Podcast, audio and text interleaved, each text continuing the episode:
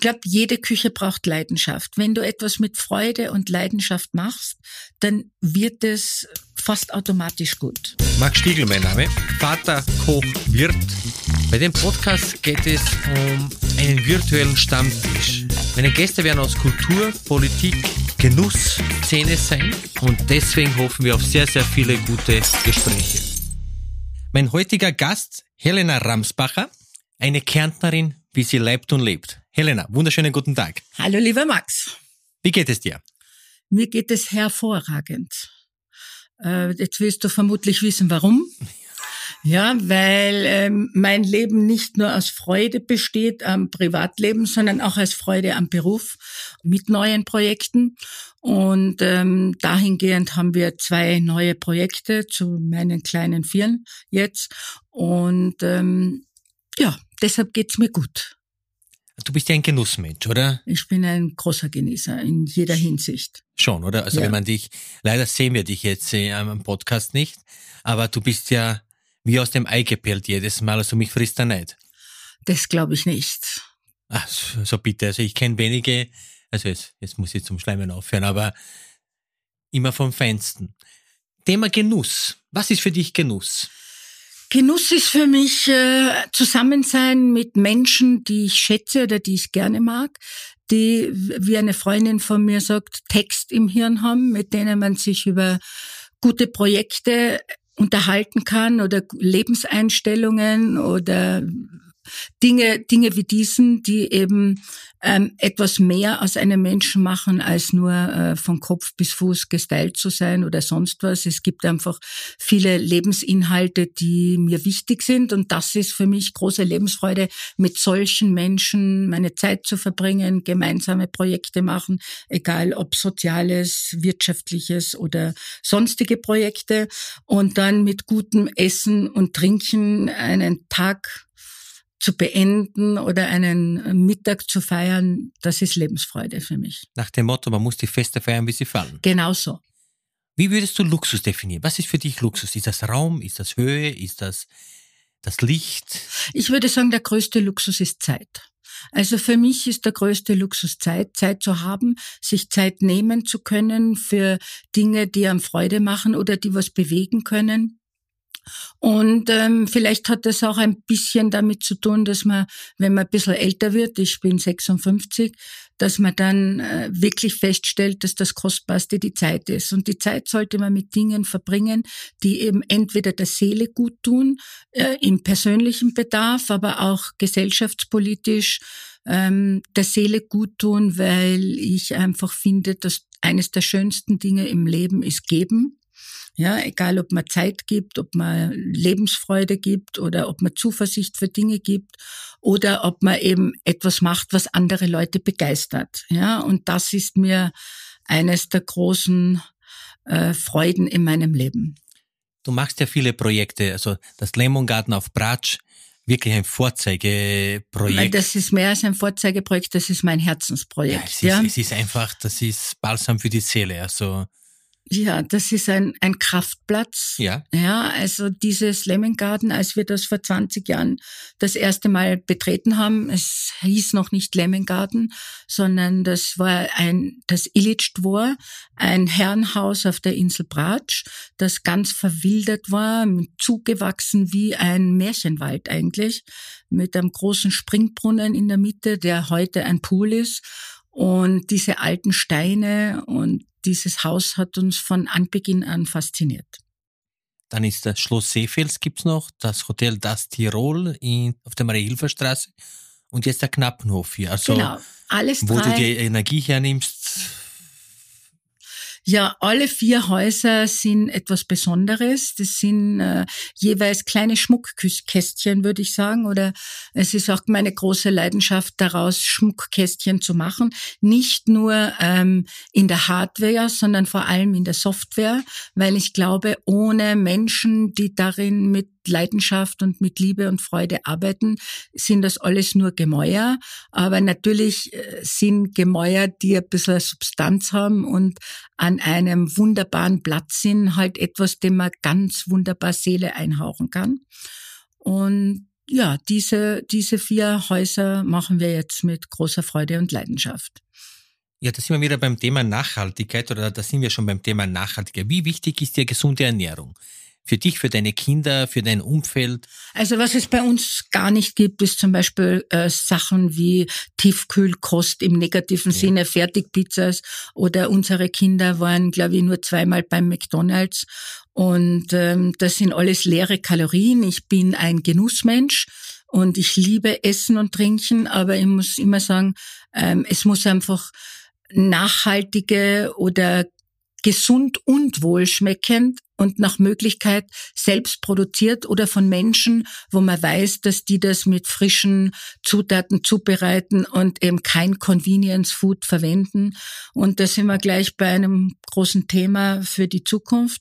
Ähm, die Mitarbeiterknappheit wird äh, die Gesellschaft leider in zwei Teile teilen, nämlich in die eine Gesellschaft, die selber kocht oder sich die Zeit nehmen kann, das zu machen, oder die ausgehen können und es sich hoffentlich noch leisten können, in Betriebe zu gehen, die, wo noch echte Köche kochen können und äh, man gute Zutaten verwendet.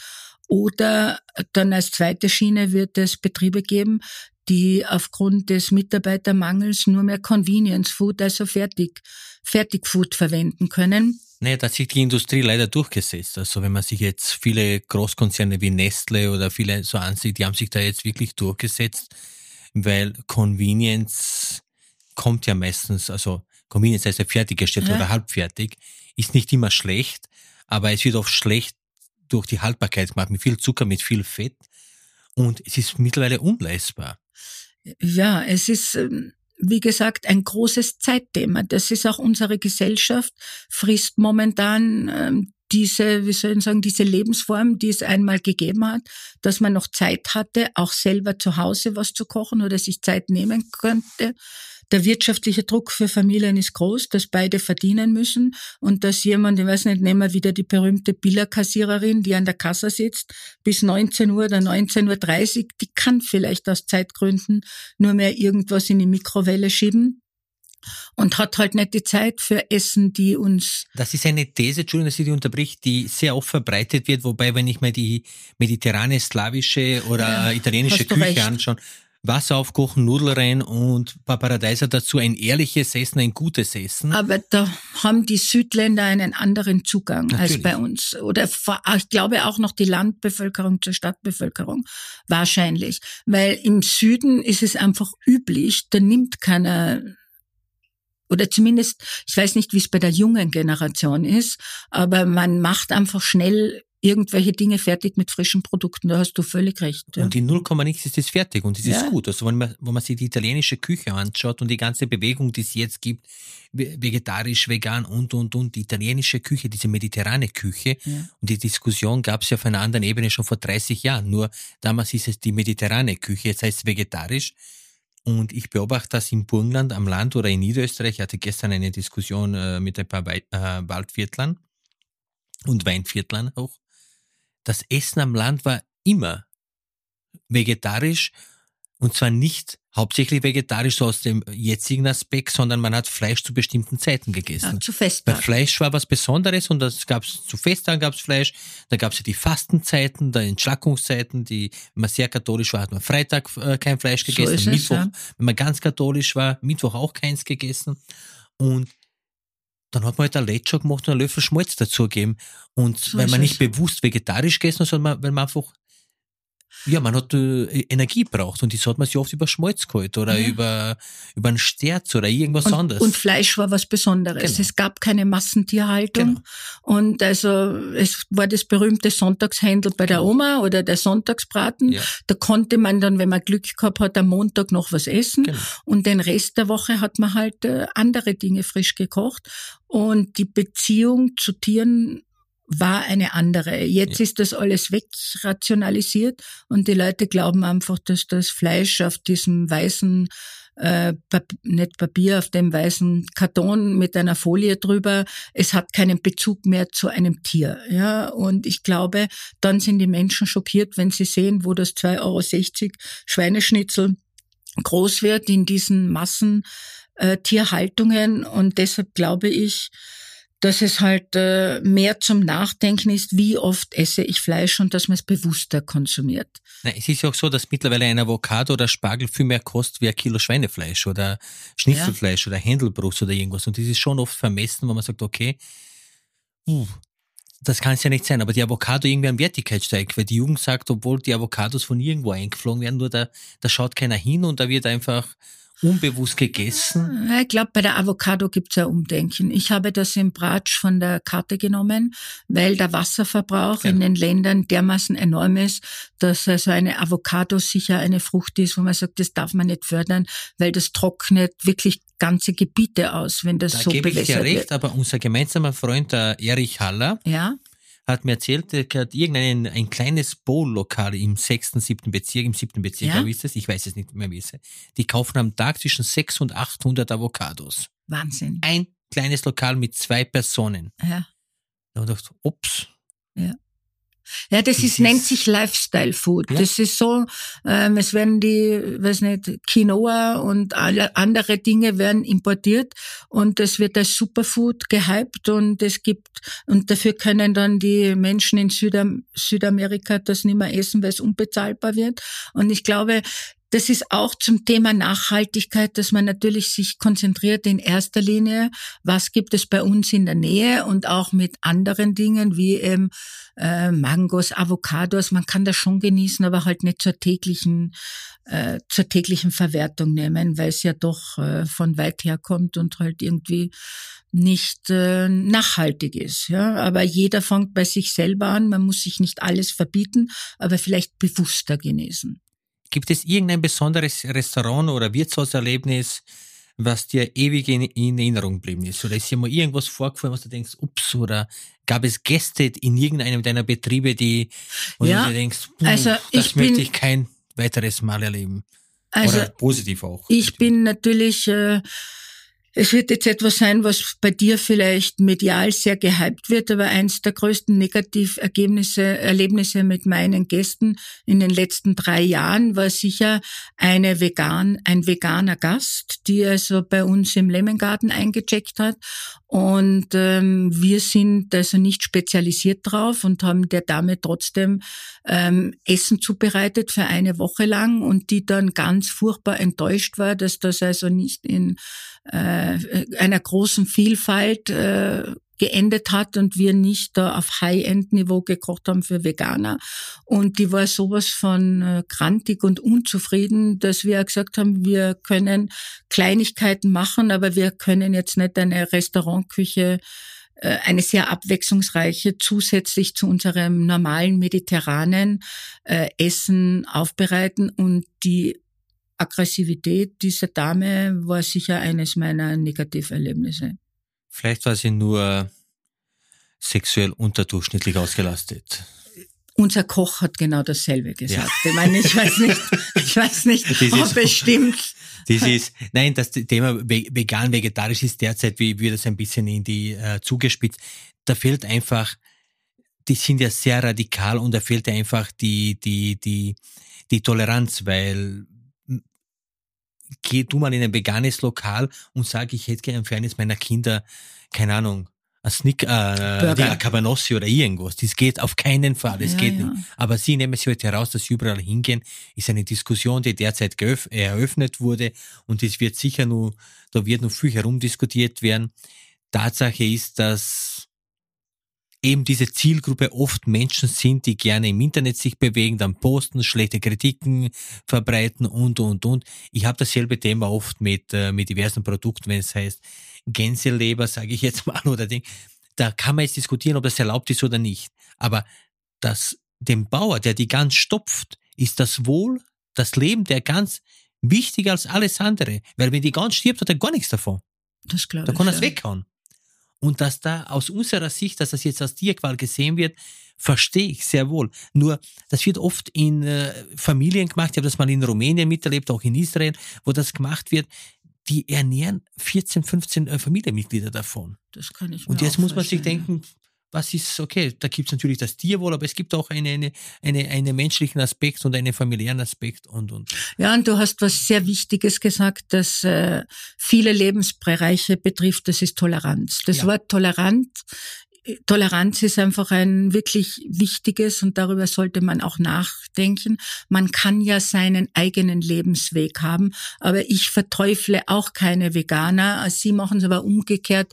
Manchmal, nicht alle. Ich kenne auch wahnsinnig nette und tolerante Veganer, aber ich finde, Verständnis füreinander sollte man versuchen aufzubringen und das ist, äh, weiß ich nicht, wie in vielen, vielen Dingen des Lebens muss man halt nachdenken und versuchen, sich in den anderen hineinzuversetzen.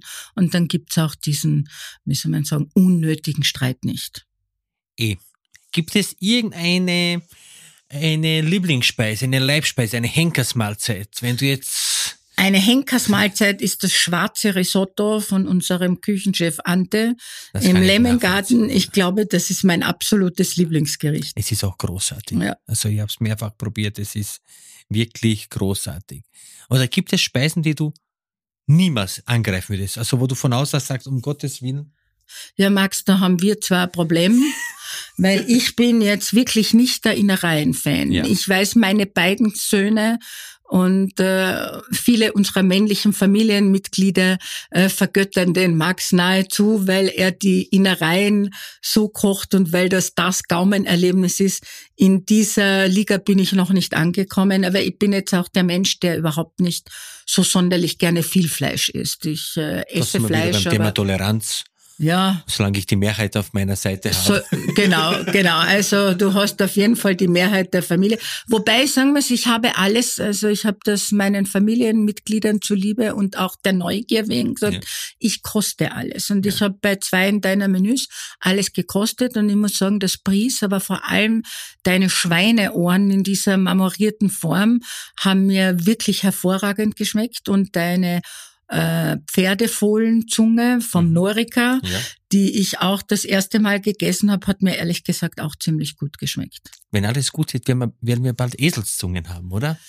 Ja, der Max, da schlagen zwei Herzen in meiner Brust. Wir haben ja einen Olivenhain, weil wir unser eigenes Olivenöl, 2000 Liter im Jahr produzieren und in unseren Betrieben verwenden und im Herbst immer einen großen Oliven-Event Event machen. Und ich habe dem Max ähm, unseren Olivenhain gezeigt und ich wollte immer schon ein paar Schafe haben und wir kriegen dort jetzt auch diese Woche unsere Schafe und zwei Esel auf Kroatisch Magaratz möchte der Max dazu haben, weil er möchte natürlich die Viecher im Herbst dann äh, verwursten.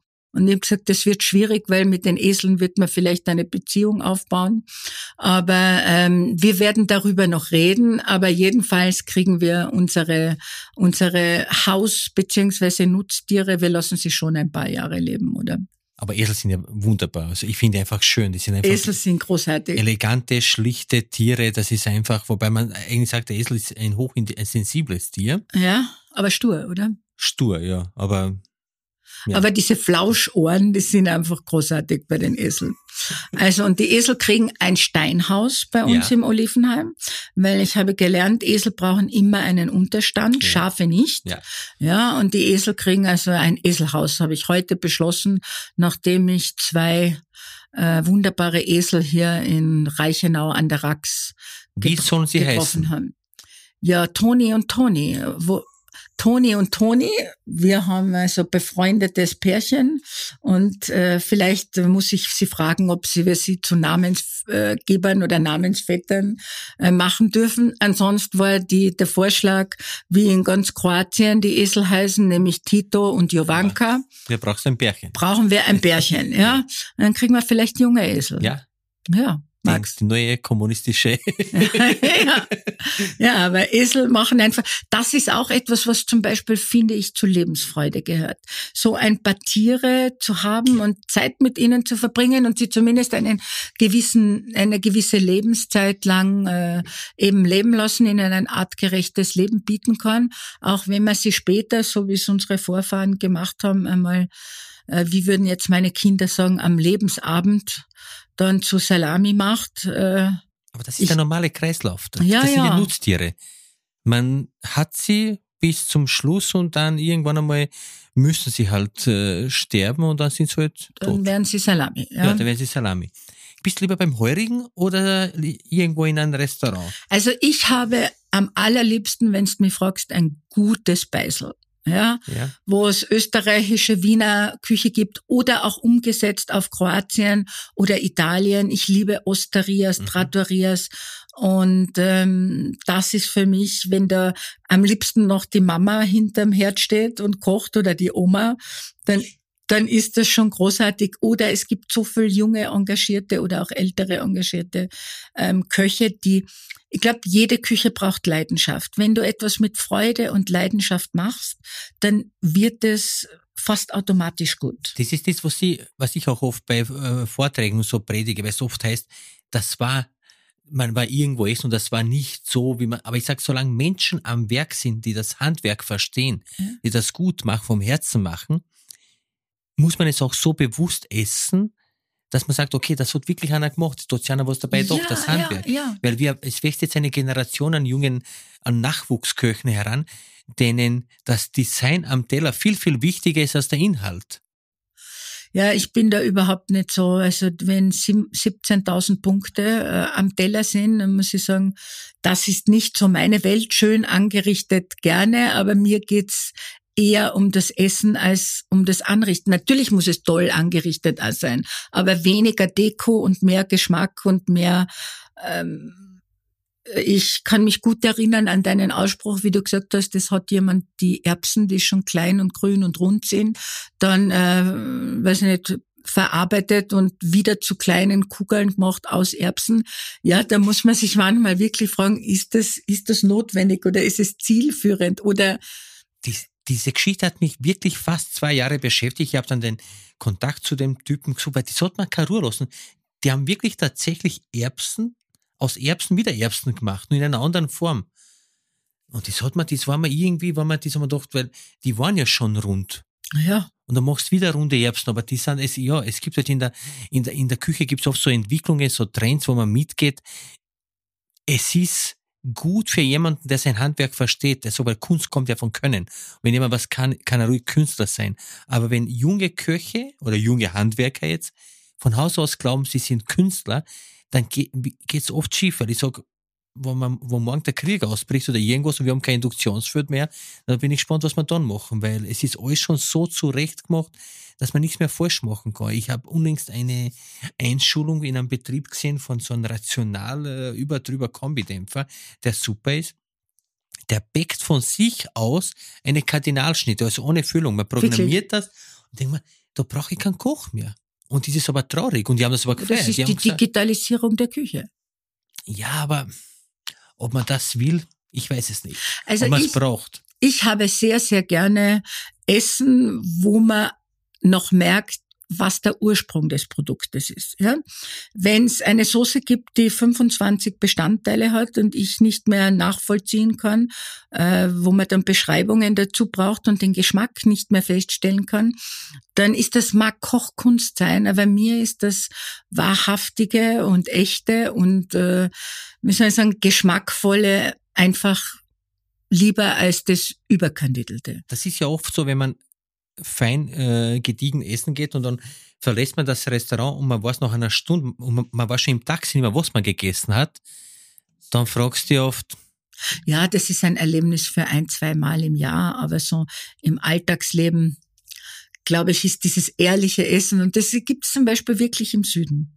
Ja, und auch ja, die österreichische ist, ja. Küche beinhaltet das schon. Ja, die österreichische Küche, aber wenn man die österreichische Küche auf wenn jetzt, keine Ahnung, so gute Krautfleckerl kriegt man fast nirgends mehr.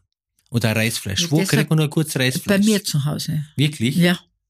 Ich sehe mich schon dort sitzen. Ja, also Reisfleisch ist, gehört Gutes. auch zu meinen Lieblingsgerichten. Das ist was Hervorragendes. Das machst du selber, oder? Das ja, das mache ich selber. Einer, ja. Wie machst du das? Mit einer Schulter oder was nimmst du für Fleisch? Ja, da gibt's in unserer Familie natürlich äh, mehrere, ähm, wie soll man sagen, mehrere Meinungen. Ja, mein äh, Lebensgefährte möchte natürlich immer ähm, Fleisch haben, das sehr durchzogen ist ja. und sehr flachsig und sehr schlampig, sagt ja. er immer.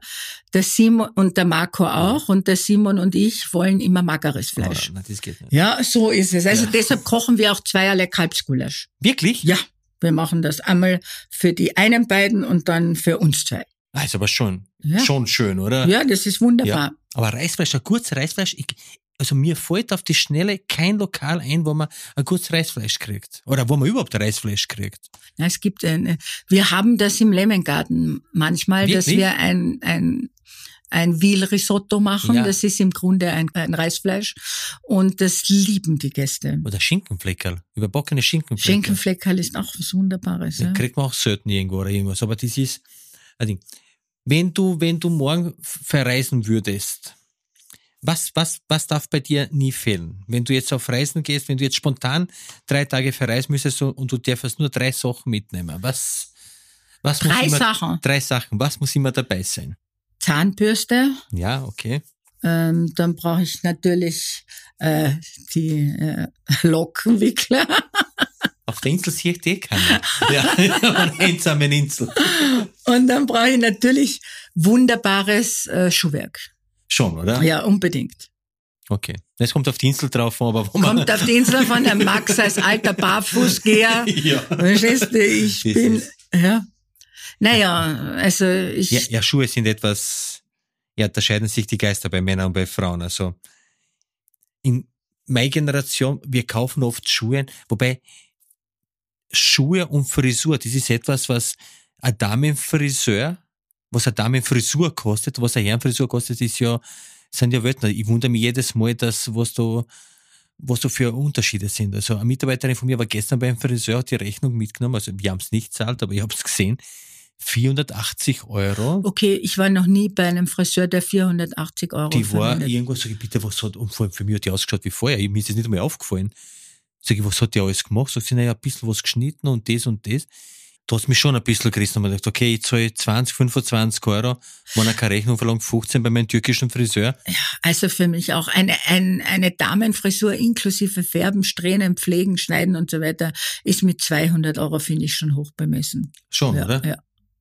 Du bist auch sehr kunstaffin. Ich bin sehr kunstaffin. Ich bin mit Kunst aufgewachsen. Ja, das merkt man. Ich hatte einen Großvater, der, obwohl er Genemarie Postenkommandant war, ähm, seinerzeit, der hat äh, wirklich alles, was er hatte, in Kunst und schöne Dinge in, investiert. Und das haben, das hat natürlich dann meine Mutter ebenfalls geerbt. Und meine Eltern waren beide auch wirklich äh, Liebhaber schöner Dinge und bin ich auch geworden. Ja. Also und Kunst ist etwas, und vor allem, wenn man dann die Künstler und die Geschichte dazu kennt, dann entwickeln sich so die Lebenslieblingskünstler heraus und auch mit der Zeit ähm, verändert sich der persönliche oder eigene Geschmack, wie gesagt. Ähm, ich war immer zuerst ein großer Liebhaber abstrakter Kunst mhm. und äh, bin jetzt durch den Attila Acharan, der einer meiner Lieblingskünstler ist, und den Helmut Ditsch, ähm, auf diese fast fotoähnliche Malerei gekommen, die mir momentan wahnsinnig gut gefällt. Und ähm, ich sammle Kunst und auch äh, meine Kinder sind da äh, sehr damit beschäftigt. Und das ist ein wirklich tolles Hobby und auch nachhaltig, weil die Kunst wird weitergegeben. Genau. Aber Helmut Ditsch kennt man in Österreich fast gar nicht, oder? Das ist ein ja, weil der Helmut in Argentinien, glaube ich, lebt, oder? Ja, Helmut Ditsch ist auch so, dass man die Werke meistens nur anschauen kann, weil genau. sie sind so gut wie unleistbar. Genau.